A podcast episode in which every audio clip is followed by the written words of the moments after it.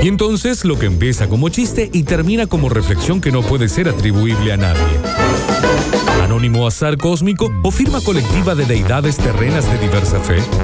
Pablo Durio llega todo neurótico y cansado a decir cosas en el borde de lo incomprensible, después de pensar toda la madrugada porque sencillamente ya no puede dormir. Películas pretenciosas, dibujos animados, pensadores contemporáneos y contemporaneidades tardías. Este agujero negro ubicado en la galaxia donde todo vale menos que cero es el toque Durio de la semana.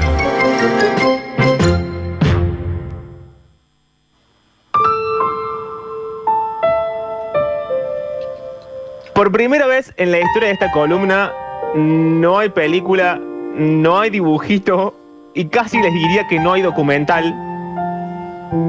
Eh, básicamente porque lo que va a suceder es como un pastiche de cosas que es hijito del problema principal de esta columna que voy a resumir rápidamente en a veces no se me ocurren más temas de los que ya hablé.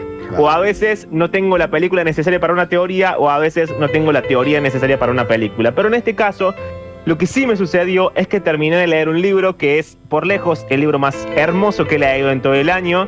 Y a esta altura, a días de diciembre, creo que ya nada lo va a superar. Pero como no puedo hablar de libros acá porque abro de libros a la noche, lo que voy a hacer es trampa y voy a mezclar las cosas. Vamos a hablar de un libro que se llama En la Tierra somos fugazmente grandiosos, el autor es un pibe vietnamita norteamericano que se llama Ocean Vuong. Pueden googlearlo, hay poemas traducidos, hay cosas muy hermosas eh, de él dando vueltas, pero en este caso es una novela y vamos a agarrar de esa novela dos de sus metáforas, eh, que son las que van a aparecer todo el tiempo en el libro. Una habla de una, mm, no es raza la palabra, pero me sale raza, una mm, especie específica de eh, mariposas, que son las mariposas monarcas, y la otra metáfora tiene que ver con los búfalos. Ya se los explico bien, pero antes es importante aclarar que lo que hace este pibe cuando escribe es em, establecer de manera metafórica una imagen concreta, real y doméstica, y sobre todas las cosas dolorosas, con algo que tenga que ver con cierta unión poética. Digo poética en sentido de la abstracción de la cosa concreta y no de la estructura. No son poemas. Es una novela y en última instancia es, y acá arranca eh, el bloque del corchazo, una carta larguísima a la madre muerta. Contexto, el pibe es eh, nieto de eh, una persona que huyó de la guerra de Vietnam huyó la abuela junto con eh, la madre de Vietnam y se fueron a vivir a los Estados Unidos. Entonces, primera imagen fuerte de la columna de hoy. Estás en el país invadido y tenés que necesariamente irte a vivir al país invasor, digamos. Tenés que dejar tu patria, tenés que dejar tu lengua, tenés que dejar todo ese conjunto de conocimientos eh, que hacen a una nación, a la identidad, a, a la domesticidad de la vida cotidiana para irte a vivir al país que te invadió. Entonces, este pibe que nace en Estados Unidos nos va a contar todos los dolores y todos los eh, padeceres. La cosa maravillosa, el gran truco de, la novela es que eh, convierte el dolor en algo hermoso, digamos. Convierte eh, lo que hubiese destruido a cualquier persona en un relato que te deja como maravillado ante la capacidad de convertirlo, ¿no? Ante esa capacidad de transmutar una cosa oscura en algo que termina siendo luz. Las dos metáforas que les decía antes, que son la de la mariposa y la de los búfalos, vamos a arrancar con la de la mariposa, tiene que ver con que las mariposas monarcas eh, viven sobre todo en la zona del norte de los Estados Unidos y Canadá y en, en octubre, perdón, en el otoño, eh, cuando nace una generación de mariposas que vive mucho más que el resto, se trasladan hacia México todos los años a no sufrir, digamos, el invierno del norte. Lo gracioso es que como las mariposas viven poco tiempo, es una especie de memoria ancestral la que la lleva desde Canadá y Estados Unidos hacia México, porque no tienen una ruta, no tienen un avión, no tienen conciencia, no tienen nada, digamos, hay una cosa como del sentir y de su propia especie que las hace moverse por el mismo camino e ir a parar siempre al mismo lugar. Están en descenso, discúlpame Pablo, hay un gran descenso de esas mariposas monarca actualmente en este territorio o esta ruta que marcás, eh, lo cual está indicando también varios de los factores que están afectando al calentamiento global. eh, hay la mitad de, migración de mariposas monarca actualmente. Sí, Un gatito que hay, pongo ahí, eh, estamos. Una, una, reserva en México, sí, tienen como todo un problema porque están como, como, como en extinción.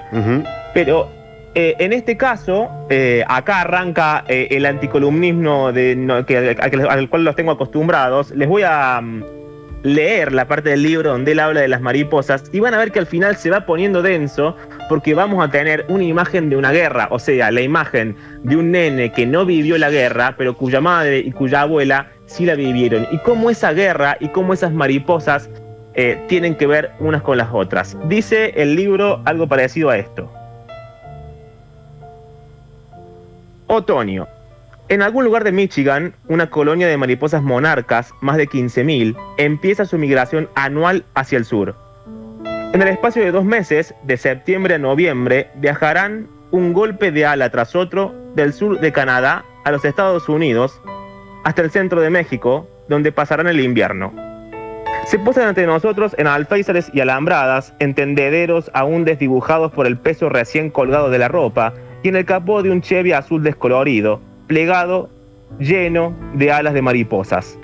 Basta una noche helada para matar a toda una generación. Vivir, entonces, es una cuestión de tiempo, de momento oportuno. Aquella vez en que estaba yo haciendo travesuras y aparecí de pronto de un salto desde la puerta del pasillo chillando ¡boom! Tú gritaste, le cuenta él a la madre, con la cara agachada y el gesto torcido. Y luego te tiraste a llorar, agarrándote el pecho mientras te pegabas a la puerta, buscando aliento. Yo me quedé allí de pie, desconcertado, con el casco militar de juguete corrido a un costado en la cabeza. Yo era un chico norteamericano imitando lo que había visto en la televisión. No sabía que la guerra estaba aún adentro de vos, que, para empezar, había habido una guerra, y que una vez que entra en ti, ya nunca te abandona, solo retumba un sonido que da forma a la cara de tu propio hijo. Boom. Este tono tiene el libro. Lo que sigue a continuación es un audio solamente para que respiremos de la tristeza en la cual nos estamos metiendo, que es de un documental muy cortito que lo encuentran en YouTube. Tiene media voz de Nickelodeon, pero habla un poco y nos pone en contexto de esta especie de mariposas que son las mariposas monarcas. La mariposa monarca es una de las variedades más fáciles de reconocer por su atractivo color anaranjado con franjas negras que tienen las alas y que le permite protegerse de algunos depredadores durante su efímera vida de entre 4 y 5 semanas.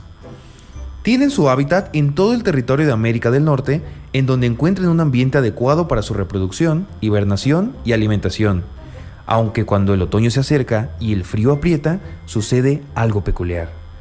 La generación de mariposas monarca que nace cerca del otoño es conocido como la generación Matusalén, porque así como Matusalén, las mariposas de esta generación específica logran vivir hasta 8 meses.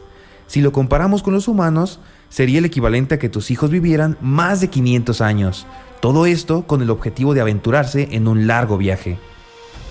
Las mariposas monarca, como buenas viajeras, se preparan para embarcarse en la travesía de sus vidas. Aproximadamente 4.000 kilómetros de viaje en 40 días es lo que recorren con su pequeño cuerpo de solo medio gramo. Este intenso viaje lo realizan en los meses de septiembre y octubre hasta llegar a México, a una región que se encuentra en la frontera entre Michoacán y el Estado de México, que a pesar de jamás haber visitado esta región, son capaces de guiarse con la ayuda del sol hasta encontrar los hermosos bosques de pino y oyamel, en donde la reciben con los brazos abiertos la reserva de la biosfera Mariposa Monarca, patrimonio de la humanidad.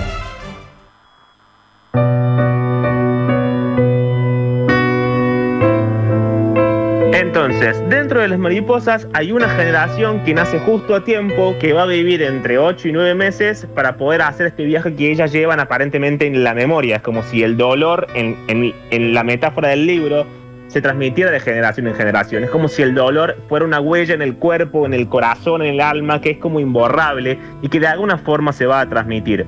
Por supuesto, digamos, el contexto, Estados Unidos son inmigrantes eh, ilegales en principio, em, eh, pobres, vietnamitas, entonces, todo lo que va a llevar a, esta familia a vivir en el libro es un conjunto de horrores, digamos.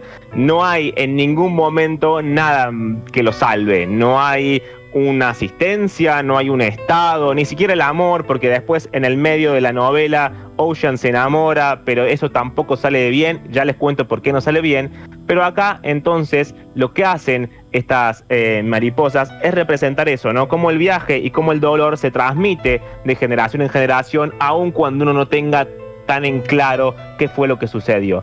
Después lo que él hace, que resulta muy lindo, que es como que está protegido, como que la abuela y la madre lo protegen a él de chiquito a través de historias.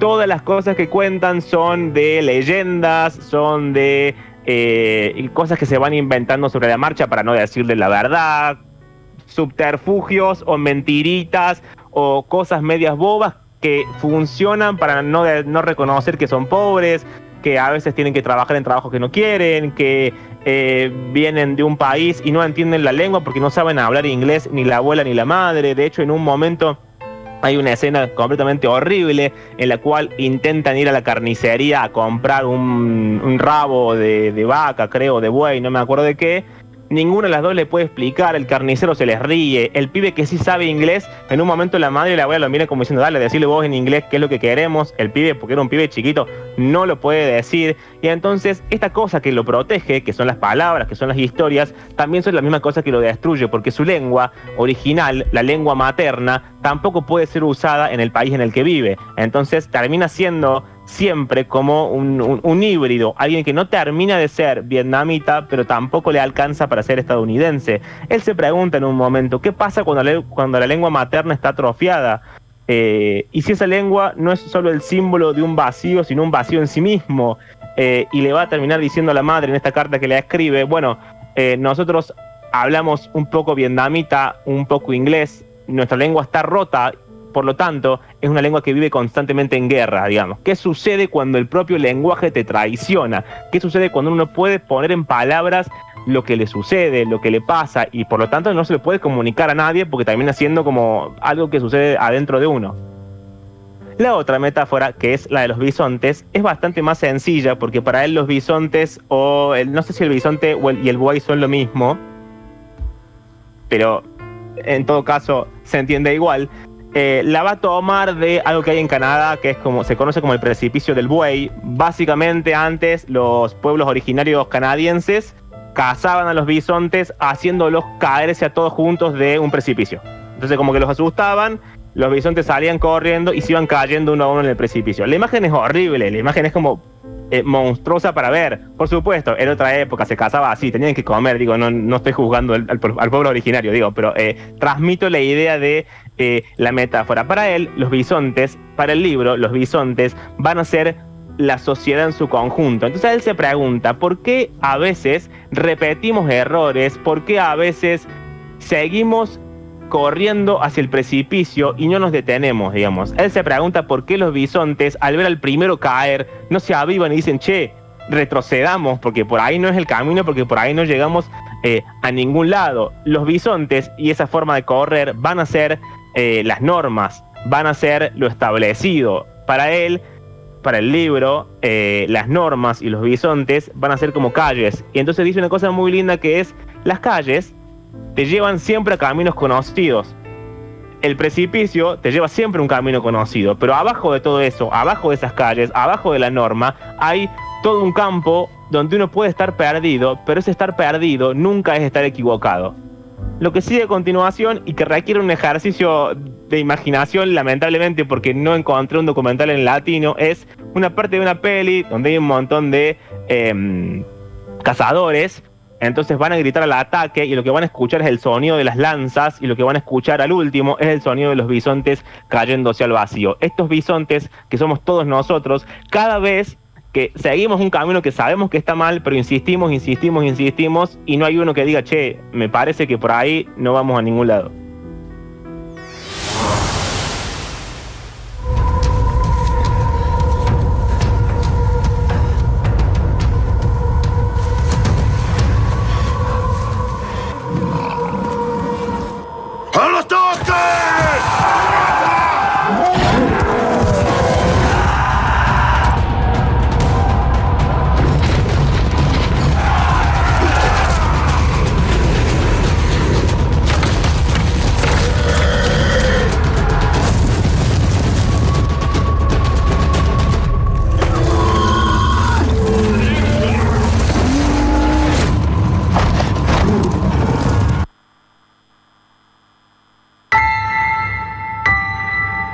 Lo último, y que también tiene que ver con em, la actualidad, digo, en ese momento en que la ficción y la actualidad eh, se tocan muchísimo, es una cosa que voy a, yo voy a decir una denuncia, pero no es una denuncia.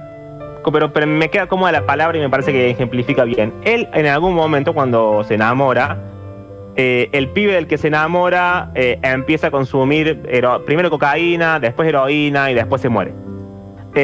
Básicamente lo que él va a narrar es cómo la industria farmacéutica, ya no en la droga ilegal, sino en la droga legal, va a eh, meterse en nuestra vida de tal forma que estamos viviendo un mundo en el que necesitamos una pastilla para calmarnos, una para levantarnos, una para dormir, una para despertarse, una para ir para acá, otra para ir para allá. Entonces, lo que en Estados Unidos va a ser la oxicodona y acá son las eh, las benzodiazepinas, digo, el, el, ribotril, el, eh, los diazepanes, bueno, todas las drogas legales. lo, que le voy a decir es. Lo dijiste bien, diazepinas. Bien, y todas lo que son las, las, drogas legales, por supuesto que las ilegales también, digo, no, esto no es una defensa ni un ataque contra ninguna de las dos cosas, pero es como un ejemplo y una cuestión estadística de lo que sucede y lo que también cuenta Ocean en su libro, es que eh, su novio de pibe se rompe un, creo que una pata andando en bicicleta, una cosa así, le dan oxicodona y automáticamente el pibe se vuelve adicto y no puede abandonar esa adicción en toda su vida hasta que finalmente muere cuando tiene, no sé, 17 años, una cosa así. Entonces, ¿cuál es el rol y cuál es el paradigma de eh, la psiquiatría, cuál es el rol y cuál es el paradigma de la medicina, que también se mueven obviamente con un, con un paradigma hegemónico, con una forma de pensar establecida, que a veces cambia y no cambia, como cambia la ciencia y no cambia la ciencia. Pero eh, esto también aparece en el libro, digamos. ¿Cuánto de esos bisontes que corren hacia el vacío son bisontes que corren hacia el vacío porque corren como zombies, porque corren porque están adormecidos, porque corren porque eh, en lugar de modificar un estado de situación, bueno, medicamos al que se rompe para que siga adelante como pueda. Esto también aparece eh, en el libro. Para terminar la columna del día de hoy, voy a hacer otra trampa y ya con esto, si sale bien, si salió bien la columna, si les, si les gustó, pueden aumentarme el sueldo y si no pueden despedirme, los autorizo. Lo que voy a hacer es robarme un audio de cualquiera del programa de la noche, porque no tenía audio para cerrar. Y lo que van a escuchar a continuación es. Qué vergüenza, qué vergüenza, Pablo. Estoy canceladísimo. Eh, lo, que van a, lo que van a escuchar a continuación es un poema de Ocean Vuong que si se los leía yo acá con este sistema de sonido iba a sonar mal y ya lo tenía bien leído y editado por la Vicky, que es quien nos edita las cosas en la radio. El poema se llama En la tierra somos fugazmente grandiosos, o creo que está traducido como hermosos cuando lo leí yo ahí, pero eh, es un poquito lo que va a contar en el libro, es un poquito lo que yo les conté acá, pero en formato poema, que es por supuesto mucho más eh, metafórico y menos concreto que una novela. Así que bueno, espero que les haya gustado este zombie raro que armé hoy. Eh, pueden encontrarme en Instagram como arroba pablo-odurio y chicos, con ustedes me encuentro la semana que viene. Abrazo.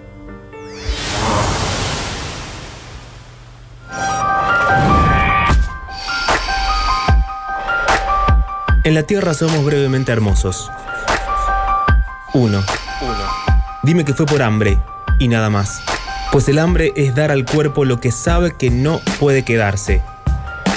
Que esta luz ámbar, reducida por otra guerra, es todo lo que une mi mano a tu pecho. Uno. Tú, ahógate entre mis brazos. Quédate. Tú, empujando tu cuerpo dentro del río solo para estar conmigo mismo. Quédate. 1. Te diré que nuestros errores son suficientes para ser perdonados. Como una noche, después de golpear a mamá y llevando una sierra a la mesa de la cocina, mi padre fue a arrodillarse en el baño hasta que escuchamos su llanto contenido a través de los muros. Y así aprendí que un hombre, en su clímax, es lo más cercano a darse por vencido. 1. Di rendición. Di alabastro navaja, madreselva, vara de oro. Otoño a pesar del verde de tus ojos, belleza a pesar de la luz del día. Di que matarías por esto. Amanecer inquebrantable cabalgando en tu garganta. Mis piernas moviéndose debajo de ti como un gorrión aturdido por la caída. Uno. Uno. Oscuridad. Un filo de miel entre nuestras sombras. Drenándose.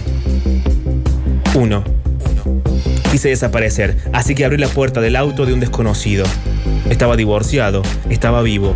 Lloraba hundido en sus manos, manos con sabor mohoso. El listón rosado de cáncer de mama en su llavero se balanceaba en la ignición. ¿Acaso no nos tocamos para probar que seguíamos aquí? Alguna vez seguí aquí. La luna, distante y temblorosa, se atrapó en las perlas de sudor de mi cuello. Dejo que la niebla se esparza por la ventana agrietada y cubra mis colmillos.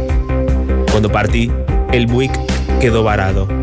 Un toro atontado en la pradera, sus ojos abrazando mi sombra hacia el costado de las casas suburbanas.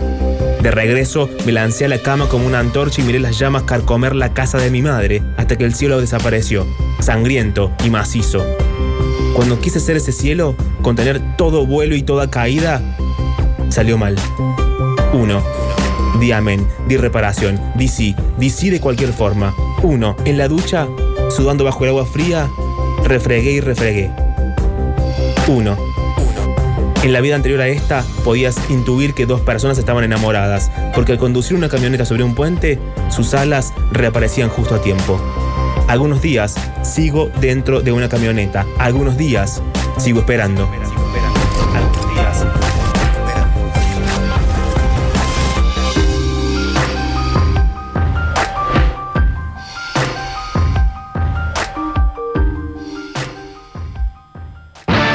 Sucesos te sigue presentando a Metrópolis.